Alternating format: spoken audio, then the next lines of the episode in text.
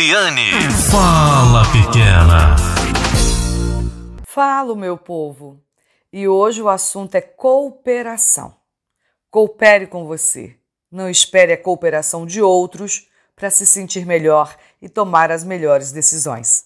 Eu sou Eliane Sinhazik e te convido a ficar comigo até o final deste podcast para compreender como você pode cooperar com você mesmo, fazendo pequenos gestos e tomando atitudes que irão fazer grande diferença na sua vida.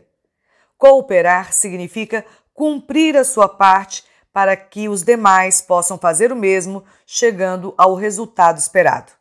Mas quando eu falo coopere com você, não espere a cooperação de outros para se sentir melhor, eu estou falando exclusivamente dos momentos em que ninguém mais pode te ajudar a não ser você mesmo, a não ser você mesma.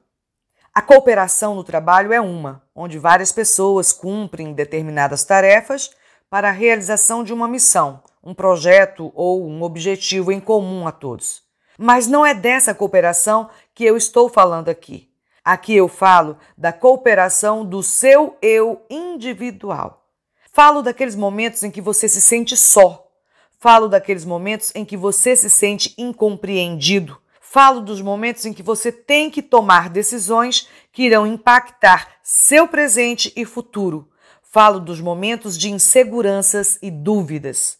Tipo, mudar de cidade, mudar de emprego, decidir se vai casar ou não, se vai ter filhos ou não, que curso superior escolher, se vai sair da casa dos pais, se se joga numa relação de cabeça ou não, se vai para academia ou não, se vai fazer uma dieta, se vai fazer uma plástica ou não, coisas que só dizem respeito a você mesma, a você mesmo.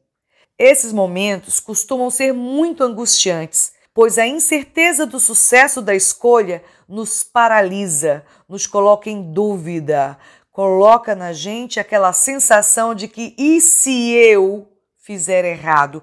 E se eu não escolher a coisa certa a ser feita? É aquele dilema. Eu caso ou compro uma bicicleta? É o típico dilema que só diz respeito a você e não adianta terceirizar a sua decisão. Eu tenho uma amiga que sempre quer a opinião de outras pessoas para tomar decisões que só caberiam a ela.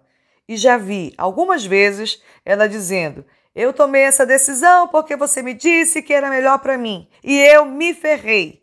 E ela terceiriza o fracasso de suas escolhas, colocando a culpa nos amigos que deram suas opiniões, e com isso, além de ter tomado a pior decisão, acaba com as amizades e vai se tornando a cada dia mais amarga e amarga e solitária, porque as pessoas também não querem ser cobradas por decisões que você tomou.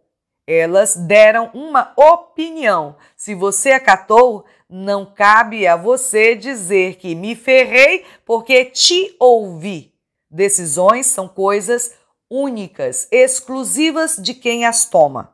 Mas Eliane, se eu estou em dúvida, como é que eu posso fazer minhas escolhas se eu não ouvir o ponto de vista de outras pessoas?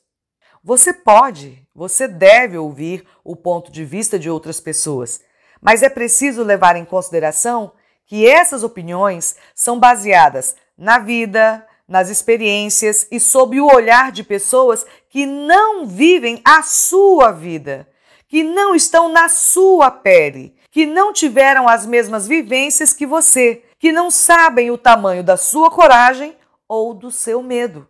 Para tomar as melhores decisões e não culpabilizar outras pessoas por suas péssimas escolhas, escreva o problema a ser resolvido e faça duas colunas, onde em uma você coloca o que você ganha e na outra o que você perde ao fazer uma escolha ou outra escolha.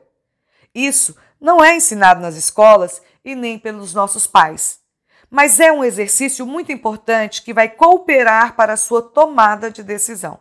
Mudar de cidade, por exemplo. Quais os pontos positivos e quais os pontos negativos? E como eu me sinto diante de cada situação? Não esqueça, amigos, de ouvir a sua intuição.